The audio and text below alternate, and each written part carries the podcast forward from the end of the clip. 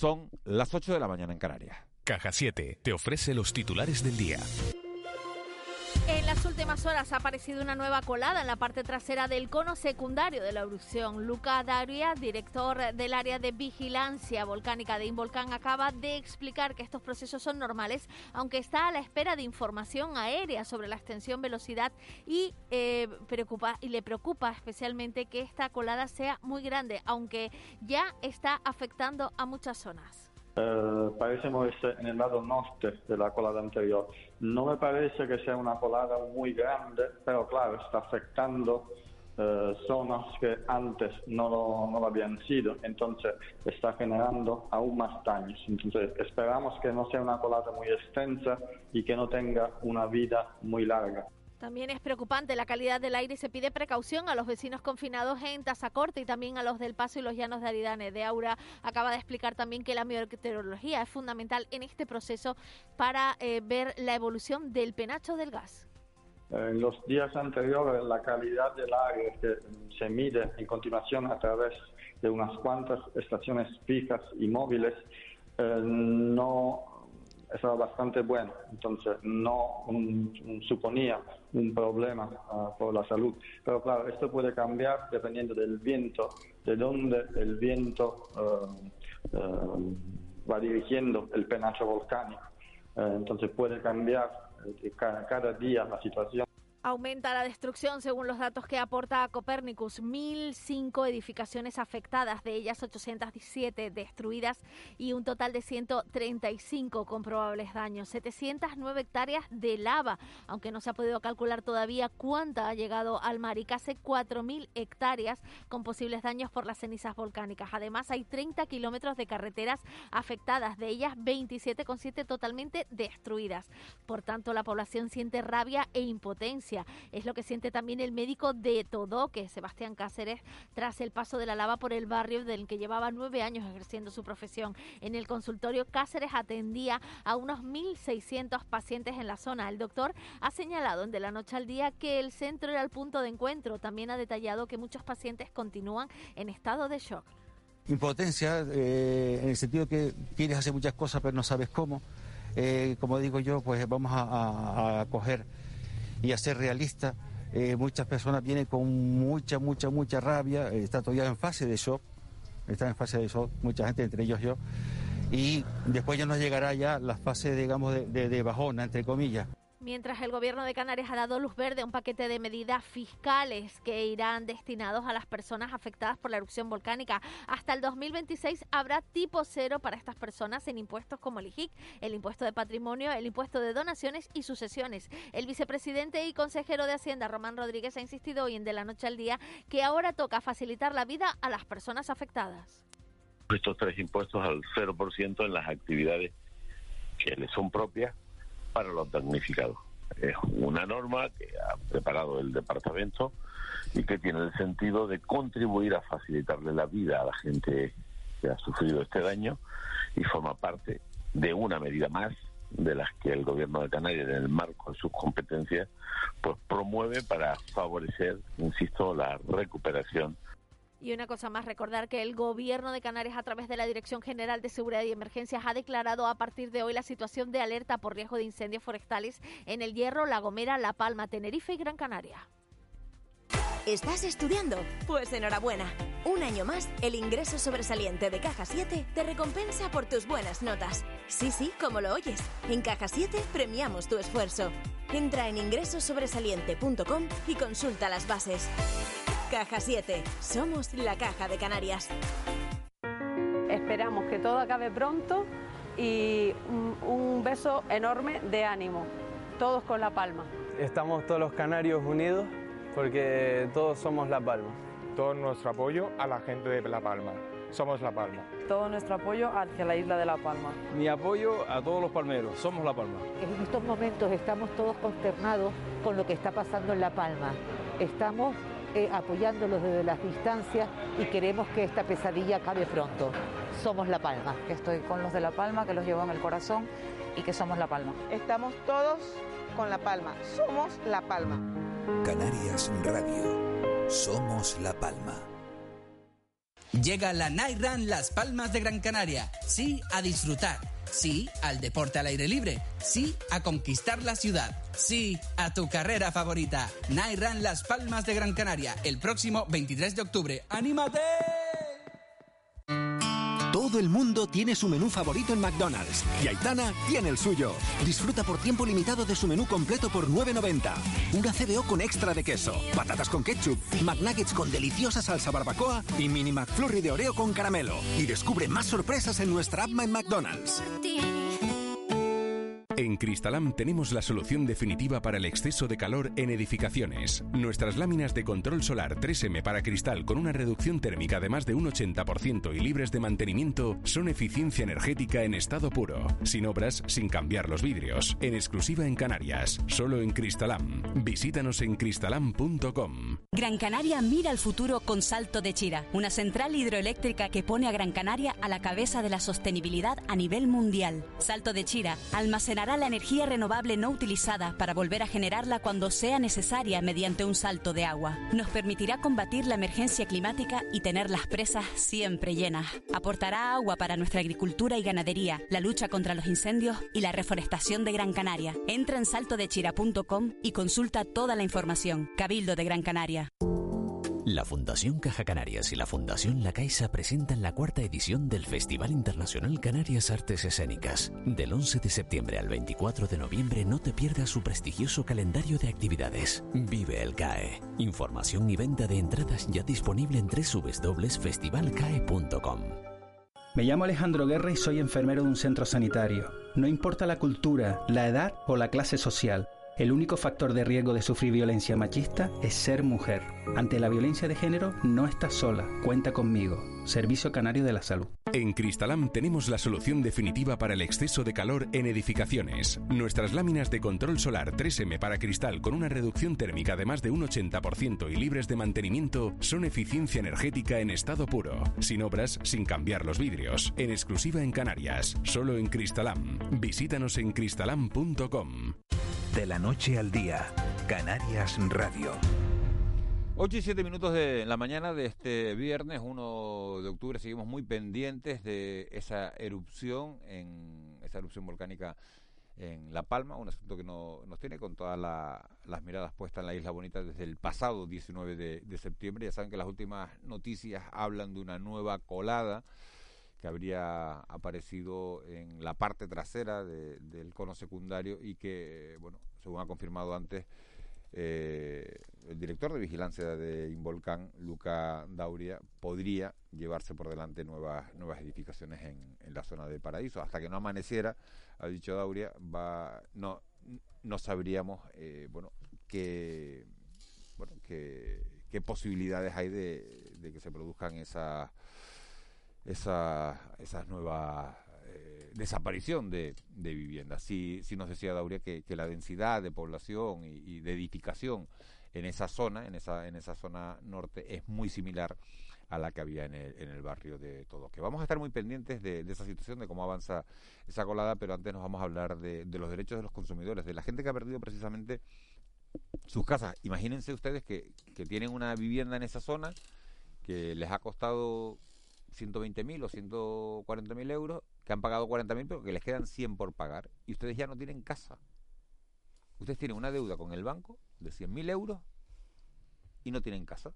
No tienen nada. Pero es que en algunos casos no solo no tienen casa, sino que la finquita de plátanos en la que trabajaban, con la que sacaban un dinero para poder pagar la hipoteca de esa casa, tampoco la tienen. Entonces no tienen finca, no tienen casa y tienen que pagar la hipoteca de, de esa casa. Manuel Fajardo, coordinador de ADICAE, Asociación de Usuarios de, de Banca, Cajas y Seguros. Muy buenos días. Hola, muy buenos días. ¿Qué le pasa a esa persona? ¿Se tira por un puente o qué hace? ¿O lo pueden, o lo pueden, o lo pueden arreglar de alguna manera? No, hombre, se- siempre se puede arreglar. Bueno, de- antes que nada, manifestar desde ADICA puesto nuestro apoyo y solidaridad a los afectados del volcán de La Palma. Y bueno, el- lo que se refiere a, a, a los daños que han podido producirse en las viviendas, en este caso la desaparición total de, de las viviendas, pues bueno, para eso están las aseguradoras o en su caso el consorcio. Eh, en este caso, pues sí, la, la, la aseguradora o en su caso el consorcio de compensación de seguros pues pueden indemnizar a, los afectados por los daños que han sufrido en, los bienes, en este caso en, la vivienda, y, siempre eh, esa indemnización se va a fijar pues, en función del límite que se asegurase la, en la póliza. Si una vivienda, por ejemplo, estaba asegurada por 150.000 euros, eh, en su continente, pues el seguro va a pagar al asegurado esa cantidad, los 150.000 euros. Más, eso sí, más el valor del contenido y hasta los límites que se, se hubiese pactado, pactado perdón, con la aseguradora si se hubiese contratado también el, contenido, o yo que sé, bienes que estuviesen dentro de la casa. Eh, pero claro, ¿qué, ¿qué, qué, ocurre en los casos en los que eh, la, vivienda, la vivienda estuviese hipotecada? Pues bueno, eh, conforme establece la ley de contrato de seguro, en estos casos la aseguradora se comprometería a pagar lo que quedase de, hipoteca, amortizar la parte de la hipoteca que aún quedase por pagar. En este caso, en este caso sería la aseguradora quien, quien daría el dinero al banco y el banco con ese dinero amortizaría esa cantidad que aún quedase por pagar. Tenemos que irnos al límite asegurado. Si fuesen esos 150.000 euros y quedase por amortizar 100.000, pues 100.000 irían al banco para amortizar la hipoteca y los otros 50.000 euros irían para el, el asegurado. Entonces, quedaría de ese modo.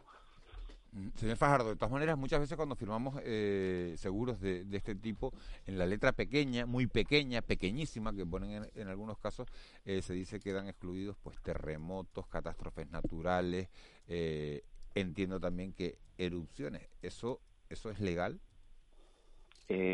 Sí, bueno, en la mayoría de los casos la aseguradora excluyen todo este tipo de, de incidencias climatológicas. Ocurrió con muchas inundaciones. Ocurrió, por ejemplo, en el caso del terremoto de Lorca. Este tipo de, incidencias pues están excluidas, eh, además de forma expresa en la... claro, ¿y entonces, señor Fajardo? Bueno, pues en estos casos, para estos casos, eh, está el, el, el, consorcio de compensación de seguros, ¿de acuerdo? Entonces, si las, las, eh, nuestra póliza de seguro no cubre para estos casos, pues nos iríamos al consorcio y el consorcio sí que cubre para estos casos. Y siempre, como decíamos, con el límite asegurado en la póliza y con la, la, forma en la que se establecía en el seguro que contratamos con nuestra aseguradora. Eso sí, podríamos ir al consorcio de compensación de seguros siempre y cuando eh, tuviésemos contratado seguro. Si no tenemos seguro, pues evidentemente no podemos ir al consorcio y en este caso tendremos que estar a las ayudas públicas que puedan concretarse bien desde el gobierno de Canarias, bien desde eh, la administración central. Es, que, es que Canarias es la comunidad autónoma con menos viviendas aseguradas, ¿no? Pues sí, creo que el, para todas las Islas Canarias el índice estaba en torno al 50-55%. Entonces, sí que es verdad que eh, eh, la media nacional pues está en torno al 70%. Bueno, habría que irse al caso concreto de, de, Canarias. Eh, sabemos, por ejemplo, que en los casos en los que la vivienda está hipotecada, pues por ley, por ley se nos, se nos obliga a la contratación de un seguro de hogar. Casos Sí, pero señor Fajardo, por ejemplo, buenos días. Esta casuística, la casuística en general, en, la zona afectada por, por, el, por, el, río del Agua, está todo que, que todo que sí es un núcleo urbano, de hecho es suelo urbano, y luego hay una infinidad, centenares, destruidas, de viviendas de autoconstrucción, un poco que están al lado de fincas, apartamentos de alquiler vacacional, etcétera. Claro, ese, ese, ese prototipo de ese tipo de, de, de edificaciones suele estar asegurado. Lo normal es que no que este tipo de edificaciones no estén aseguradas. No quiere decir que porque no, tenga, no tengamos regularizada eh, la vivienda, porque, por ejemplo, podemos tener esa vivienda, no estar inscrita en el registro de la propiedad o no estar inscrita en parte en el registro de la propiedad, porque a lo mejor la tenemos escrita como, pues no sé, como un apero de labranza y luego es una casa que ha ido avanzando con el tiempo, pero no se ha regularizado bueno, eh, no quita que pueda estar asegurada, aunque lo normal es que no esté asegurada. Pero bueno, si no está asegurada, en estos casos pues tendremos que ir a esas ayudas públicas, eh, tendríamos que eh, demostrar la existencia de, esa propiedad. Eh, buenos días, señor Fajardo. ¿Y si tengo una hipoteca? ¿sí?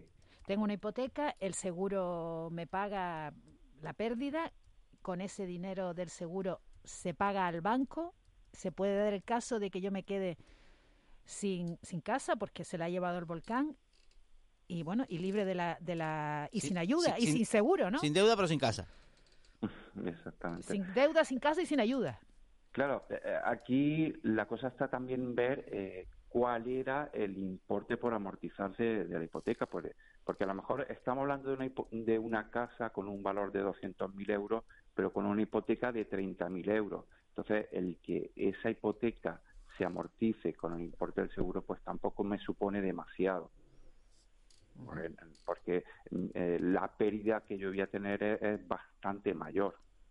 Pero el pago, el pago de la hipoteca eh, tiene una prioridad. Sí, sí, por supuesto. Además, eso viene establecido por la ley de contrato de seguro. Eh, como dije al principio, siempre tenemos que irnos al total o al límite asegurado en la póliza.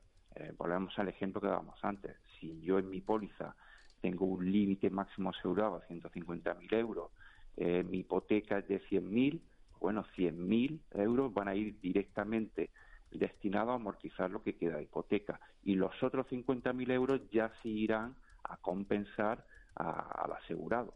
¿De acuerdo? Bueno, pues nos quedamos con, con esos datos que seguro que, que le son de, de utilidad. Bueno, esperemos que les sean de, de utilidad, por lo menos para saber en el terreno que se mueven a las personas que, desgraciadamente se han visto afectadas, porque hay gente que además no tenía, habrá gente que no tenía ni, ni registrada la casa, ¿no? Y claro, y, dirá, ¿y ahora? ¿Y yo qué hago? He perdido la casa y es verdad que están los mapas estos, eh, ¿no? Que, que la, esas fotografías aéreas que te dicen, sí, sí, ahí tenía mi casa ya, ya, pero que usted la ha construido de manera, vamos a decir, fuera de ordenación, ¿no? Es decir, vamos a decir, de manera, de manera irregular. ¿Esa persona tiene derecho a tener una nueva vivienda? Evidentemente. A ver, eh, eh, el hecho de que eh, no sea capaz de demostrar, porque no haya un título público, no, no esté inscrito en el registro de la propiedad, no quiere decir que yo sea propietario de esa vivienda, además sea legítimo propietario de esa vivienda. Lo que, lo que pasa es que el modo en que yo tengo que demostrar que esa titularidad existe pues es más complejo en estos casos. No hay, no hay eh, eh una inscripción en el registro de la propiedad, por lo tanto no tengo esa certificación. a veces, señor Fajardo, lo que está escrito es, está escrita la parcela, pero la edificación no. Pues, entonces, ¿ahí qué pasa? claro. Pues, pues, bueno, tendré que buscar otros títulos que demuestren que, que efectivamente soy propietario.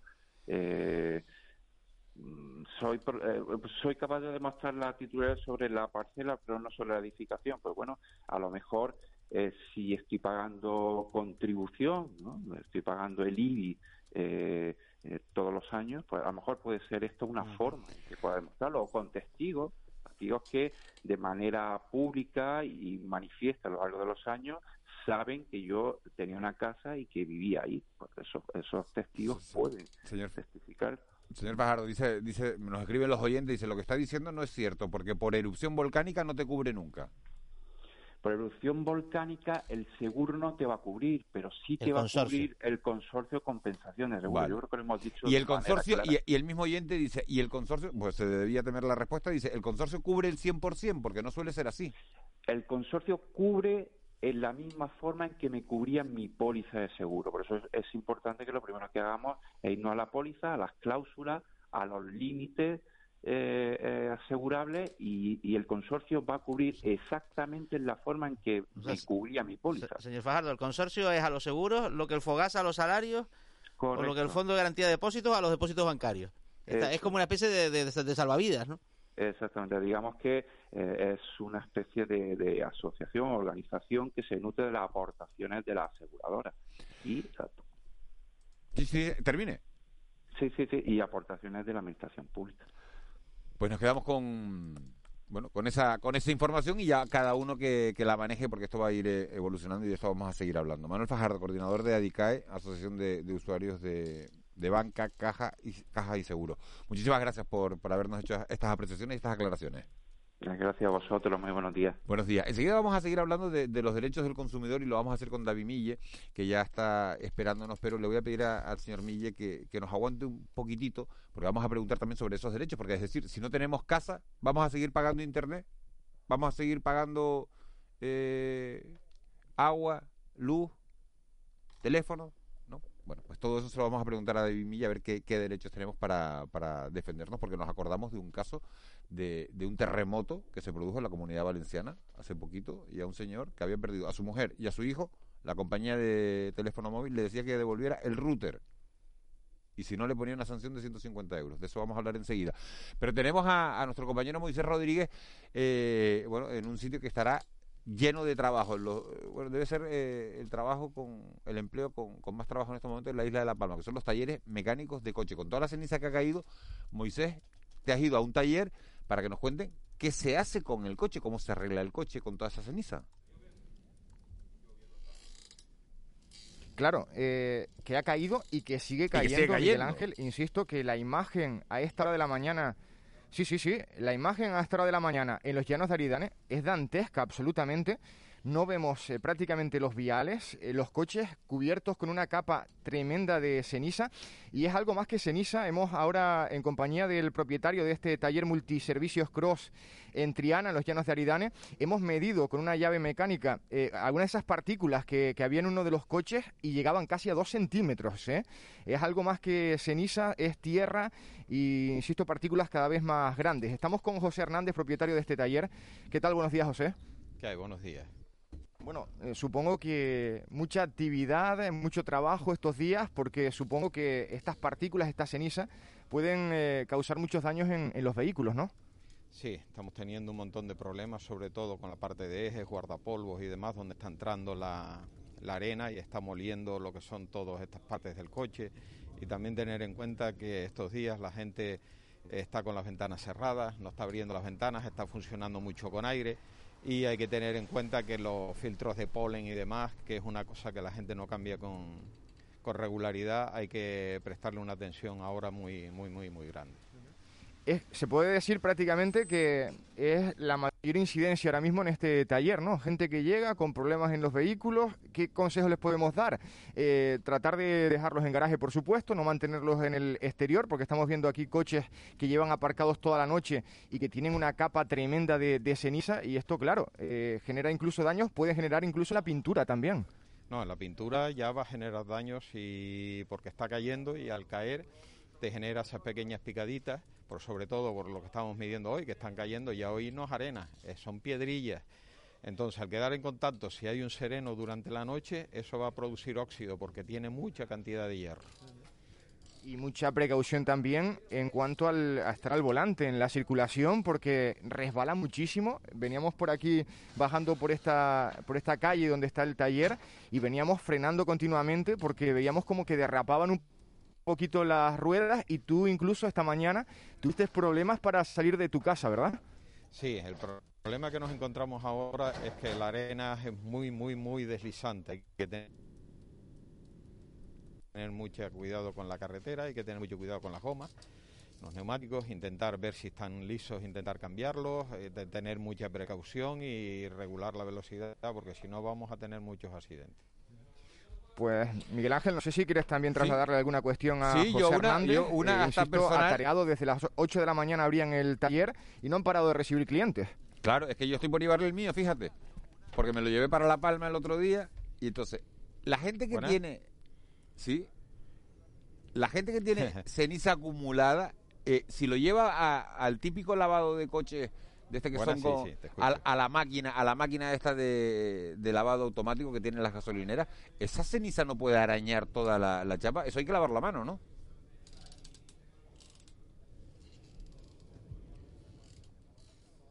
Sí, sí, ahora lo que se recomienda es que primero pases un paño, un paño no, una escobilla, limpies primero los parabrisas, sobre todo los cristales, y después cojas la maquinita esta de, un euro que le pones el agua a presión y no meterlo en las máquinas de rodillos. Las máquinas de rodillos te van a rayar la pintura, te van a rayar los cristales, te van a rayar absolutamente todo. ¿Por qué? Porque aunque creas que lo tienes limpio, cuando vas a los cristales vas a notar que dentro de las ranuras, dentro de las esquinas del coche vas a encontrar arena por todos lados. Esa arena la va a coger el rodillo y lo que te va a producir es un rayado completo de coche. Y la última cuestión, el filtro del aire hay que cambiarlo sí o sí desde que se desde que se ha circulado un día. Buenas. Sí. A ver, bueno, tenemos ya problemas con la comunicación. Le quería preguntar si el, si el filtro del aire había, había que cambiarlo. Hola. Bueno, tenemos algún problema con la comunicación. Después recuperamos a, Moisés Rodríguez porque... todos los efectos nocivos derivados de... Sí, sí, sí. porque además si se prolonga, estamos un poco con la incertidumbre de que sigue la ceniza, sigue la ceniza, las carreteras las limpian, pero vuelve a caer ceniza y se convierte en un bucle. ¿no? Tenemos esperando a... Se quedan, pues Dime, Ángeles. No, que si los coches se ven tan afectados, pues mm, ¿para qué sirve limpiar las carreteras? Quiero decir que también afecta de, manera No, afecta a la seguridad vial, ¿no? Un poco, Muy importante. desliza bastante, ¿no? Hay que tener mucho cuidado conduciendo por las carreteras de La Palma estos días porque es verdad que, patina el coche, sobre todo, y con la cantidad de, curvas que hay en algunas carreteras, mucho más ahora con, los desvíos, pues eh, hay que tener cuidado. David Mille es el director general de Comercio y Consumo del Gobierno de Canarias. Señor Mille, muy buenos días. Hola, buenos días, Miguel Ángel. Disculpa por, por, disculpe por haberlo hecho esperar. Eh, Nada, no te preocupes. Estamos hablando de, de los derechos, señor Mille, de, de los consumidores. Gente que, que tenía su casa en, en, la isla de La Palma, que tiene dado de alta internet, que tiene dado de alta el, eh, bueno, la luz, el agua, la electricidad. ¿Eso todo hay que pagarlo cuando, cuando en una circunstancia tan extraordinaria como puede ser una erupción volcánica, una colada se lleva por delante de tu casa? No, no, evidentemente no. Eh, aquí estamos hablando pues de un, de un concepto jurídico básico en, cualquier contrato, que es que hay una imposibilidad material de que el operador pueda prestar su servicio, que es principalmente el objeto del contrato. Por lo, menos, por lo tanto, ante esa imposibilidad material de prestación del servicio por circunstancias totalmente ajenas a los, al usuario y al operador, pues evidentemente no se puede prestar el servicio y por lo tanto no, no se puede pagar.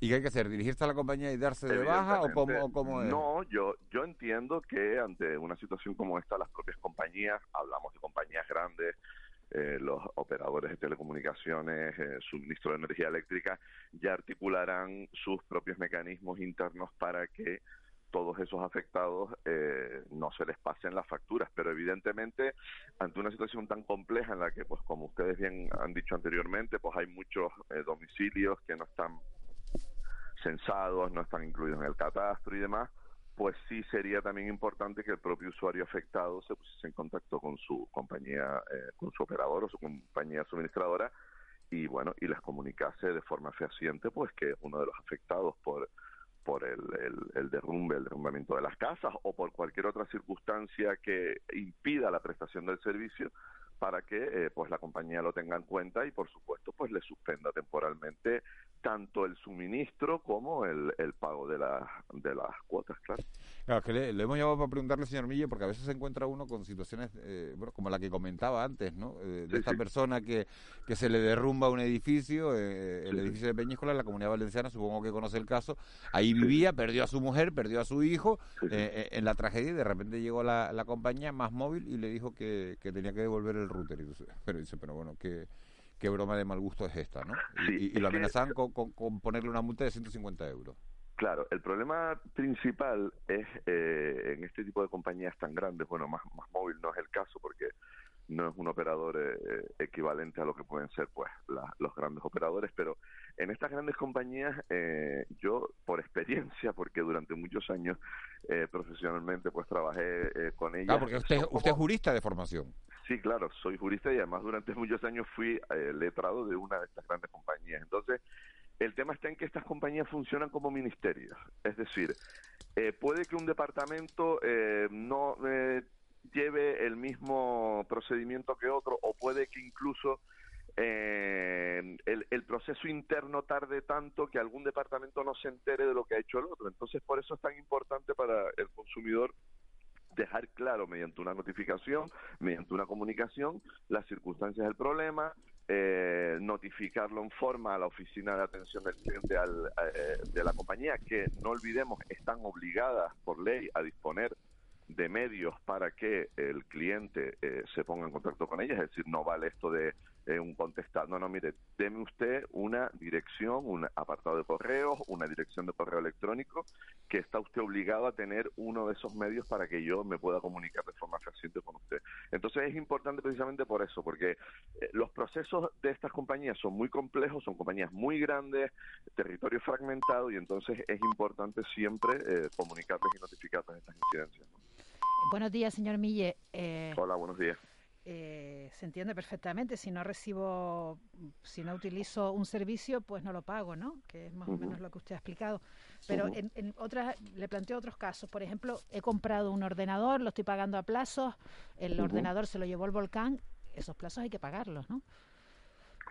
Hombre, ahí eh, entraría eh, también en juego el supuesto de si, primero, esa financiación es bancaria o es por medio de una entidad financiera, en cuyo caso eh, estaría asegurada porque las, las entidades financieras cuando otorgan préstamos, ya sea préstamos personales o sea pues préstamos hipotecarios, eh, precisamente aseguran eh, el, el, objeto del préstamo para garantizarse que ante cualquier incidencia se pueda seguir pagando el préstamo, entonces en cuyo caso entiendo que ese objeto estaría asegurado y no habría ningún problema, pero evidentemente si el, el, bien se compra eh, y se entrega eh, y no tiene seguro y porque no está financiado por una entidad de crédito y se ha producido la entrega del bien a una tienda que vende electrodomésticos, por poner un ejemplo, evidentemente ahí sí el usuario tendría un problema porque claro, esa entrega se ha formalizado, lo que se ha diferido en el tiempo es el pago, pero la entrega sí se ha materializado, por lo tanto ahí creo que la, la tienda que ha vendido el aparato no estaría obligada a, a devolverlo porque entiendo que ahí ha habido una entrega, lo que ha habido simplemente es un pago diferido en el tiempo. Pero eh, en el caso del, del, cliente y también en el caso de la tienda, porque puede haber eh, negocios eh, que, hayan sufrido esta situación, ¿no? Evidentemente, en el caso de la tienda es distinto porque entiendo que eh, las, empresas, las pymes y demás, cuando adquieren eh, sus eh, productos, sí, eh, el, la contratación es distinta. ¿Por qué? Porque eso es un contrato de suministro, no es un contrato de compraventa. Entonces me imagino que en esos contratos de suministro que se prolongan en el tiempo, que tienen unos plazos de entrega, tienen unas condiciones de entrega y demás, ahí sí habrá cláusulas de protección a la empresa que con el mayorista adquiere o el suministro de esos productos, pero en un contrato de compraventa de un bien, de un bien, eh, la perfección del contrato se hace eh, entrega y pago. Aquí ha habido entrega y pago, solo que el pago simplemente se ha hecho en modalidad de pago diferido en el tiempo, pero la entrega, el perfeccionamiento del contrato se ha producido y por lo tanto ahí el, el consumidor final sí estaría, eh, sí se vería perjudicado por, por esta circunstancia. Eh, señor Millo, un, matiz, eh, eh, como usted dice, lo, las grandes empresas son ministerios. ¿Qué pasa si a un usuario dentro de dos meses, porque le viene la factura de la luz, por ejemplo? Que, claro, que, ya tiene unos costes fijos, con lo cual ya es una cantidad. no es que dice, bueno, no he consumido nada, pero es que los costes fijos están. ¿Qué tiene que hacer? Yo entiendo que tiene que reclamar la factura. Eh, vamos, tiene que acudir a la compañía eléctrica. Las compañías eléctricas, además, es importante que se sepa que tienen un procedimiento de reclamación diferente. Las compañías eléctricas, por ley, primero se ha de acudir al eh, servicio de atención del cliente de la compañía.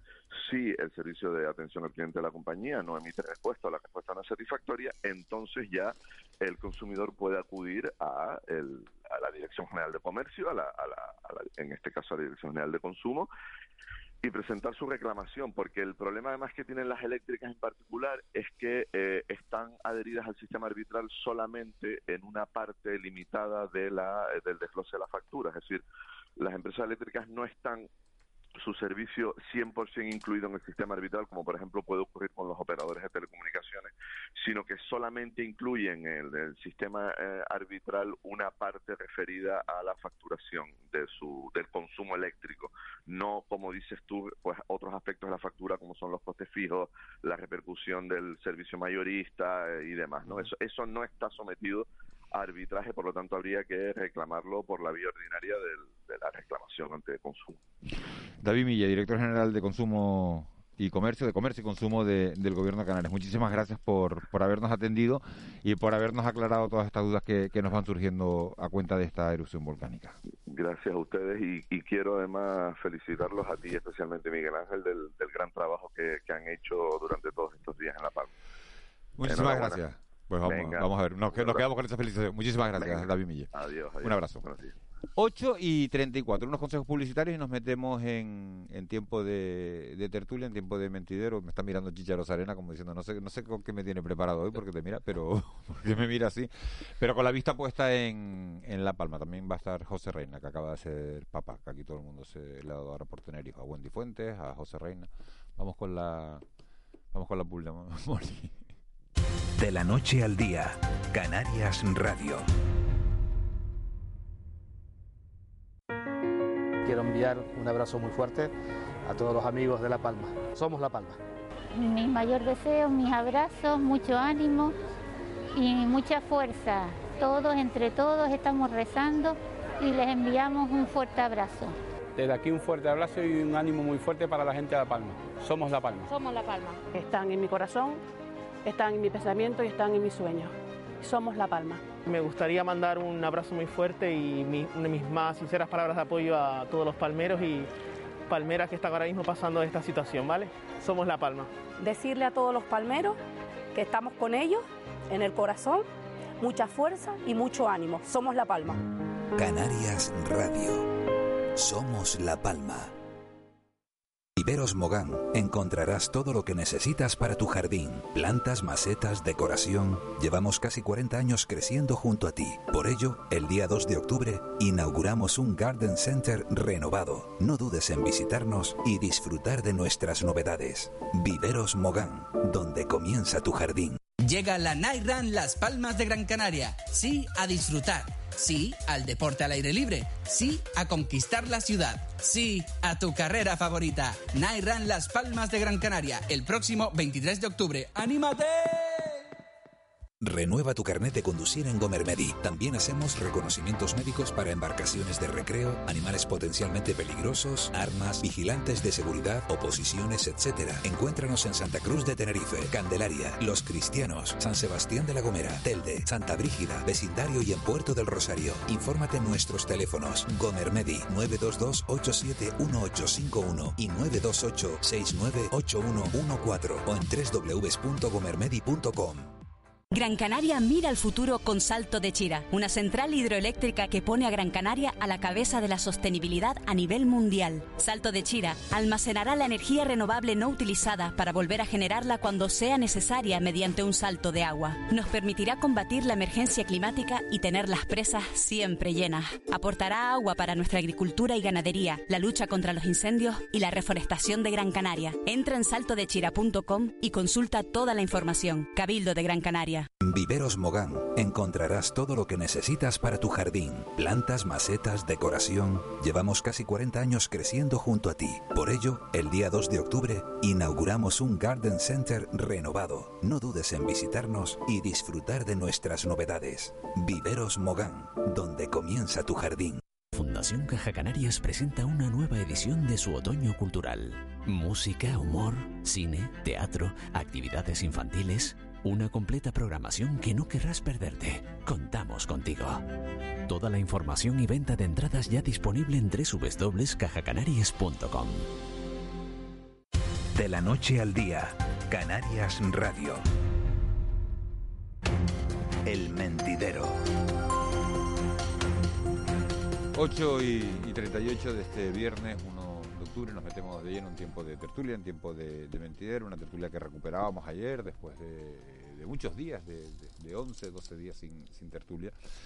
Pero eh, aunque sea para comentar eh, los temas que ocurren en La Palma, porque sigue siendo el foco principal de, las noticias, sí queríamos recuperarla. Chicha Rosarena, buenos días. Hola, bien Ángel, muy buenos días. José Reina, buenos días. buenos días. Felicidades, que no vienes desde que eres papá, pero no con Wendy Fuentes. Muchas gracias. No, no, no. No, no, porque he, dicho, he, dicho a todo el mundo le ha dado por tener hijos. Sí, sí, sí. Wendy está esperando a Lucía, está, está no está cumplida, pero tiene... tiene anoche no la vi por eso. no estaba fuera de plan. me habían llegado ya varios mensajes de sorpresa, de, desconocimiento de esa relación, pero ya gracias por aclararlo. ¿eh? sí, sí, sí. ¿Y tuyo cómo se llama? Nicolás. El tuyo se llama Nicolás. Fuentes. Nicolás Fuentes.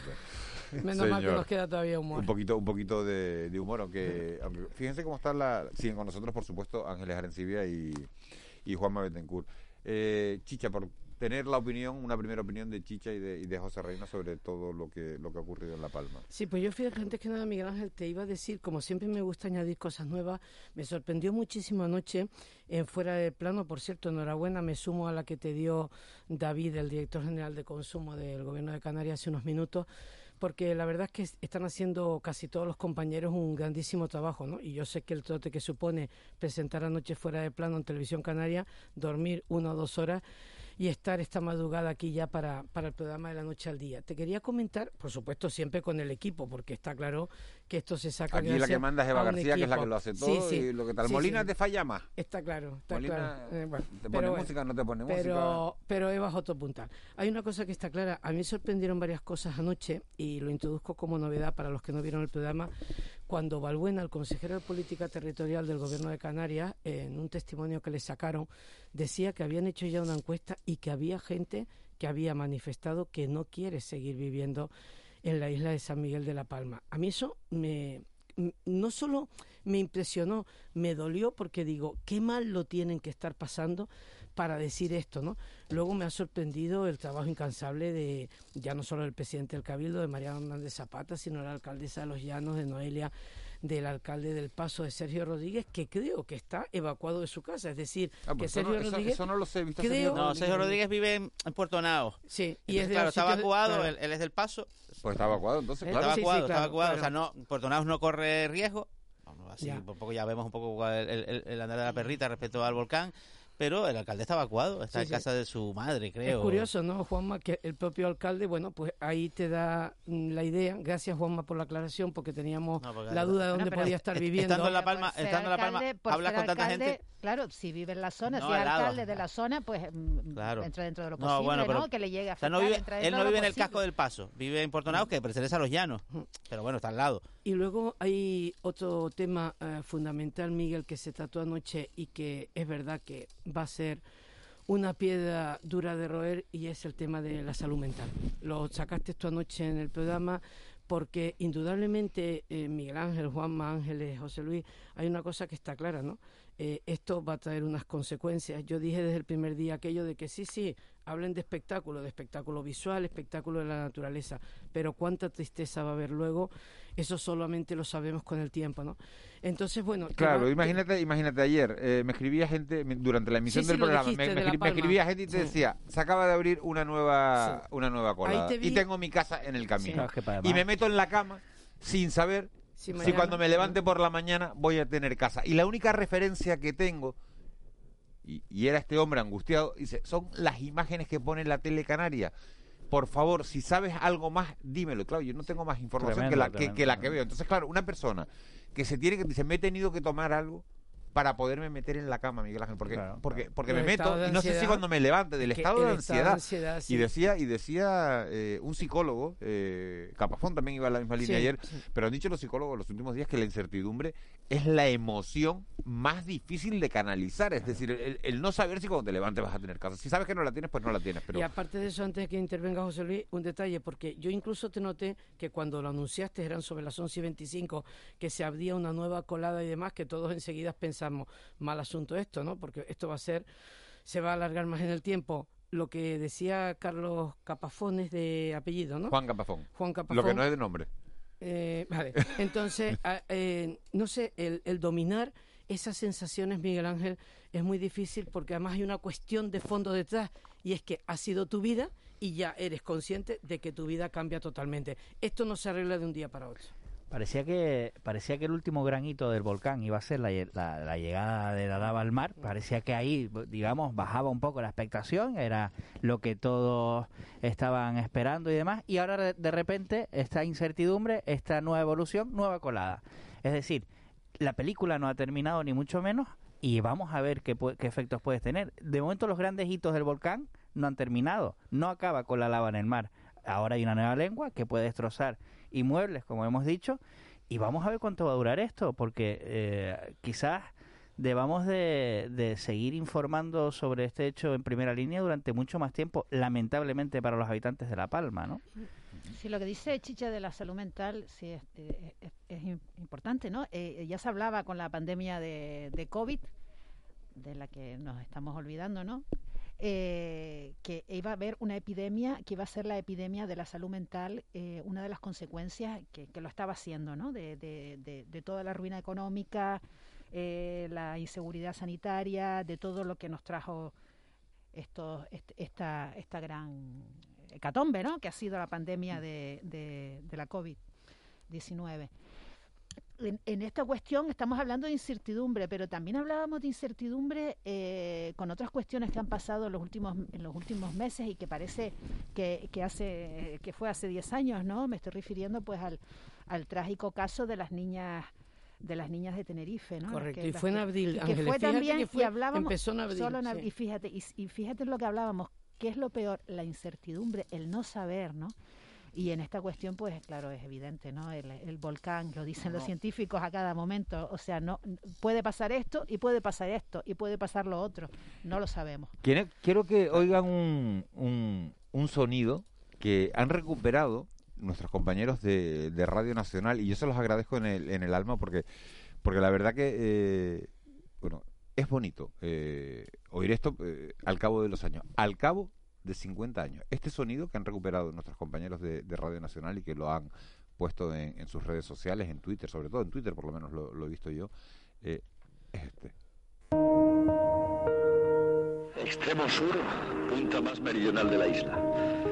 Nos encontramos a unos 50-55 grados de temperatura en el lugar mismo donde en estos momentos la isla de La Palma está creciendo. Un cabo hierve en el mar. Bueno, es la erupción de, del Teneguía. 50 eh, años En el año, en el año 71 y cómo y cómo la retransmitían, ¿no? Pero estaba muy cerca porque dice que estaba a 50 grados, estaba Sí, sí, bueno, ahí la gente se acercaba a, a, 200 metros tranquilamente, ¿eh? vamos, vamos. Los, aviones sobrevolaban la zona correcto, para, que la gente correcto. Y recordemos que había incluso vuelos organizados para ir a ver. El Fokker que iba a La Palma daba una, El Fokker que iba a La Palma daba una pasadita. Ayer, ayer el geólogo que estaba en fuera de plano, Francisco García Talavera, decía que él estuvo en la erupción del 71 y que él...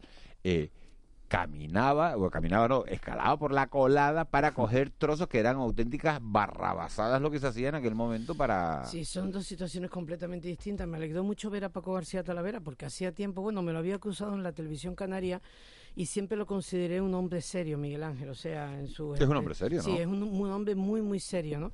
En su manera de ser siempre, y tanto personal como profesional. Y luego hay una cosa que está clara, claro, son 50 años, se veía de manera distinta, Juan me acaba de decir hace unos minutos que bueno que incluso los foques, los aviones que iban entre Tenerife y San Miguel de la Palma daban una vueltita por encima del, volcán. Fíjate que ahora, el otro día estaba oyendo yo a Juan Ramsey, el, un alto cargo de Vinter, que también lo fue de Ferri Gomera, eh, estaba oyendo a Manuel Luis Ramos en una entrevista muy didáctica que le hizo Estíbaliz Pérez en la televisión canaria. Manuel, Manuel Luis Ramos, que es, Manuel Ramos. Sí, fue. justo acaba de escribirte, debe estar oyendo. sí, sí, sí, a mí también me escribió.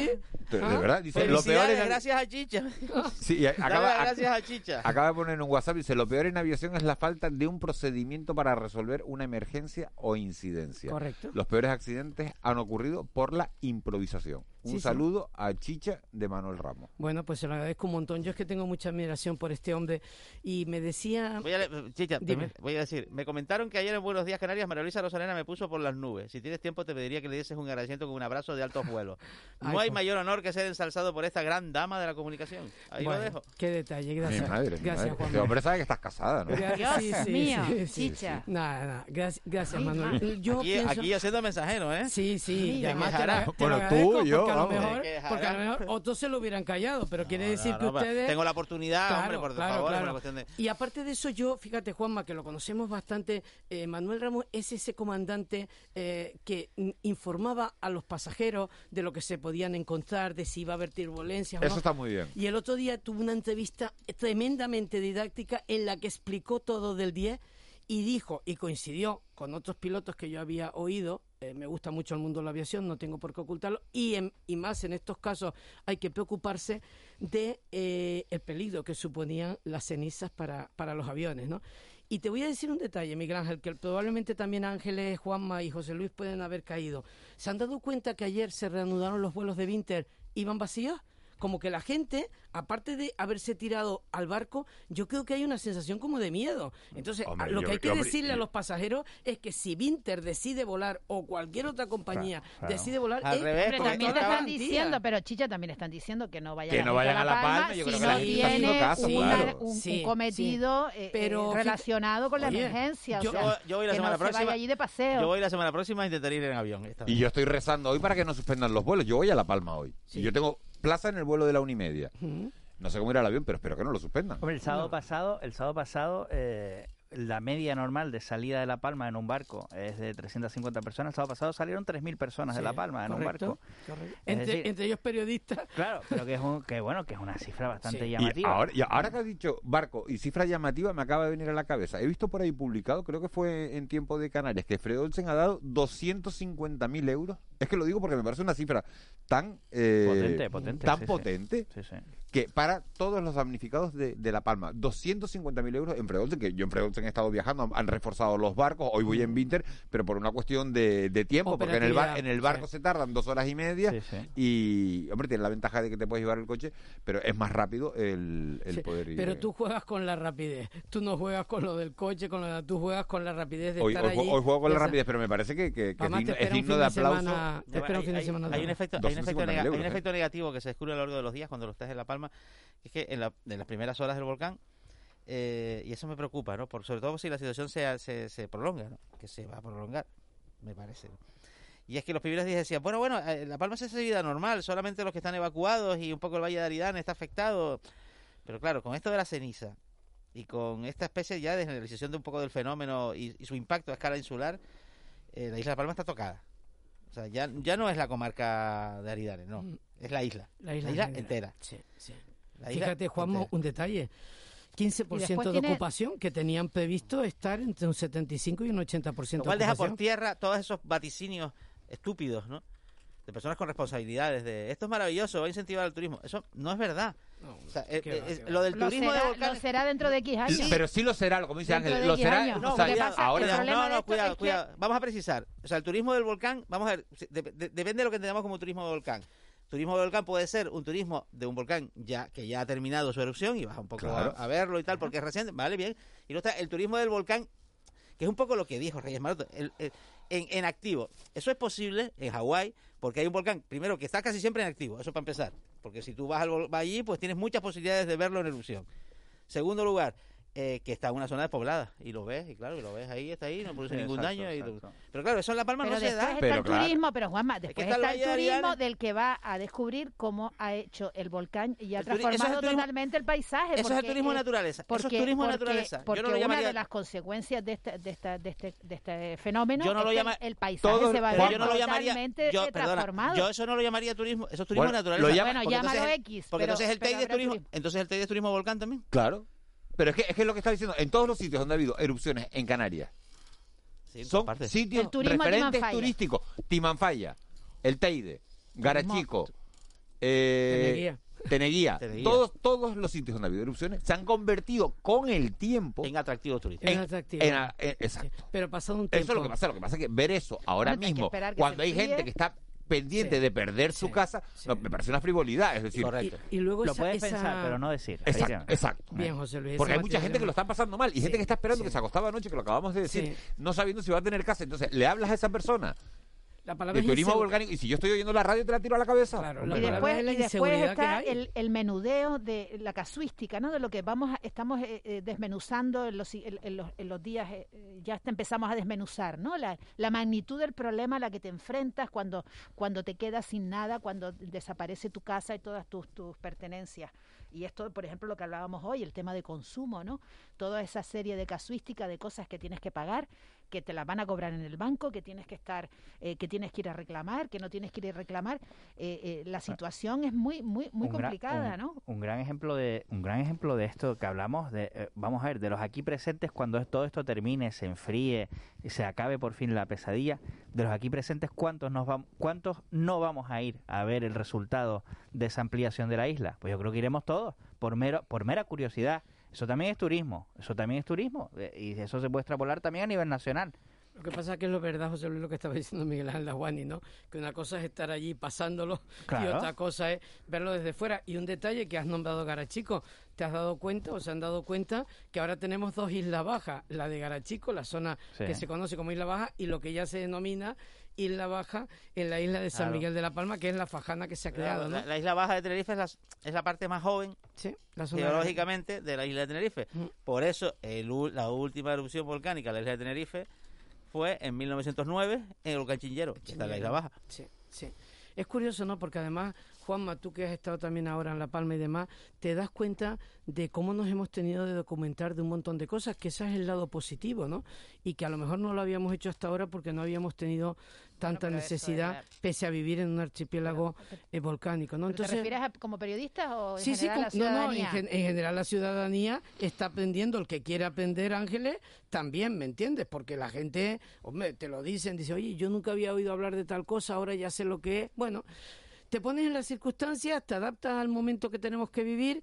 ¿Y quién nos iba a decir esto? Decía Ángeles Arencibia hace unos minutos, y no quiero que se nos pase, cómo unas noticias van solapando otras. Y es verdad que esta, que esta nos ha desbordado. O sea, esta era una cosa que podíamos presentir que iba a suceder, ¿no? Periodísticamente, Chicha, cuando, cuando volverán los tiempos en los que la noticia era que los vecinos protestan porque la, porque la basura los contenedores no la recogen todos los días. Esos domingos de agosto que no, había que poner en, portada. de agosto y, de otros meses. un contenedor quemado en la laguna.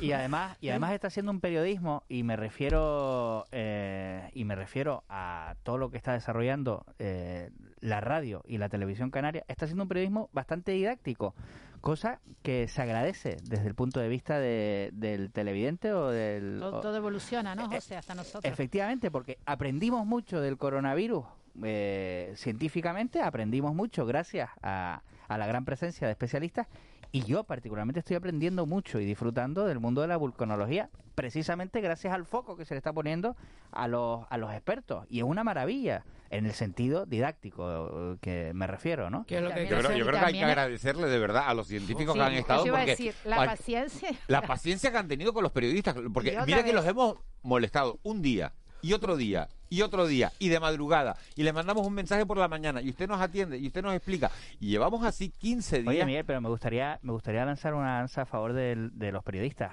A los especialistas también hay que hacer las preguntas correctas. Sí. Porque y porque digamos en, en situaciones como esta, especialistas, por supuesto, que lo expliquen pero periodistas que hagan las preguntas correctas para que esas respuestas sean didácticas y expliquen bien la situación y que no sea una conferencia. Por eso el papel del periodismo en esta catástrofe está siendo fundamental y heroico también. Y eso, eso hay que ponerlo en valor de cara al ciudadano. ¿Cuántos periodistas puede haber en La Palma de, de, fuera de, de, de a nivel internacional? yo, yo, te, puedo, no, sé, no, sé, contarlo, pero te puedo asegurar, y Juan me ha estado allí en el cruce de, en el cruce de Tajuya, que es, la, es un cruce que separa que la parte de arriba de la carretera es, el municipio El Paso y en la parte de abajo de la carretera es el municipio de Los Llanos. Vale, pues ahí hay una plaza y hay una iglesia, el cura la abrió para, bueno, para atender a todos los medios, ahí estaba.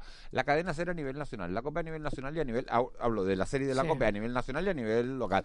Televisión Española con el 24 horas. Televisión Española tenía un macro montaje, un despliegue súper potente, tienen un 24 horas. Ahí había. Ah, Antena, 3 tenía un despliegue. Antena 3 tenía un despliegue. Tele5 desplazó a Piqueras, que ha estado un montón de días aquí. Amado, González ha estado de Radio Nacional, pero todas las noches. ¿Internacionales? ¿Internacionales, Miguel Ángel? internacionales he visto no te sé decir fíjate, fíjate que no. si te digo si te digo Ángeles que casi todos los periodistas hemos hecho que la tenía al lado con una periodista de Caracol Televisión de Colombia. Fíjate. mira Eva García me está diciendo Argentina. en Colombia en Colombia sí hay unos volcanes que son no, esos sí que son tamaño Argentina Uruguay Eh, ¿Tú entraste en una televisión de Argentina? Bueno, a Ramón Pérez ha entrado para televisiones de medio mundo. Yo he entrado, eh, eh, he hecho conexiones con, televisión, con televisiones de Argentina, con Canal 13 en Buenos Aires. a Eva García la estaban llamando cada dos por tres de, de, Colombia, ¿no? Lo que pasa que, bueno, pues, hombre, uno en la medida de sus posibilidades les echa un capote. y ya cuando se, cuando se convierte en una costumbre, oiga, desplaza usted a una persona y, así creamos puestos de trabajo en el periodismo, porque si te voy a hacer yo el trabajo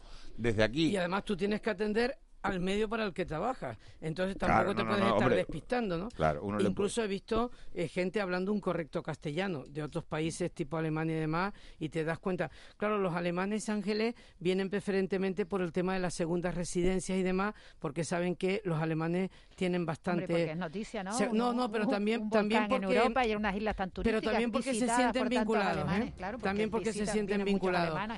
Lo que sí te digo es que esto nos tiene que dejar muchas enseñanzas, como nos tiene que dejar también la pandemia. Tenemos que aprender muchísimo y darle las gracias, lo que decía Dasguani, a la gente científica, que además no les gusta estar apareciendo demasiado y en esta ocasión, madre mía, tienen que estar los del Instituto Español de Sonografía, Instituto Geográfico, los del CSIC, todo el mundo. La verdad es que hay que reconocer. El Involcán, por supuesto, uff Demasiado. estaba anoche en la tele y estaba esta mañana en la radio primera hora con nosotros. Lo tenemos que dejar aquí, José Reina. Muchas gracias. Gracias. Gracias, Chicha. Buen fin de semana. Ángeles Juanma, nos oímos mañana. Después leemos más mensajes. Nos vamos con Moisés con Noticias Última Hora. Ahora vamos con el boletín de las nueve.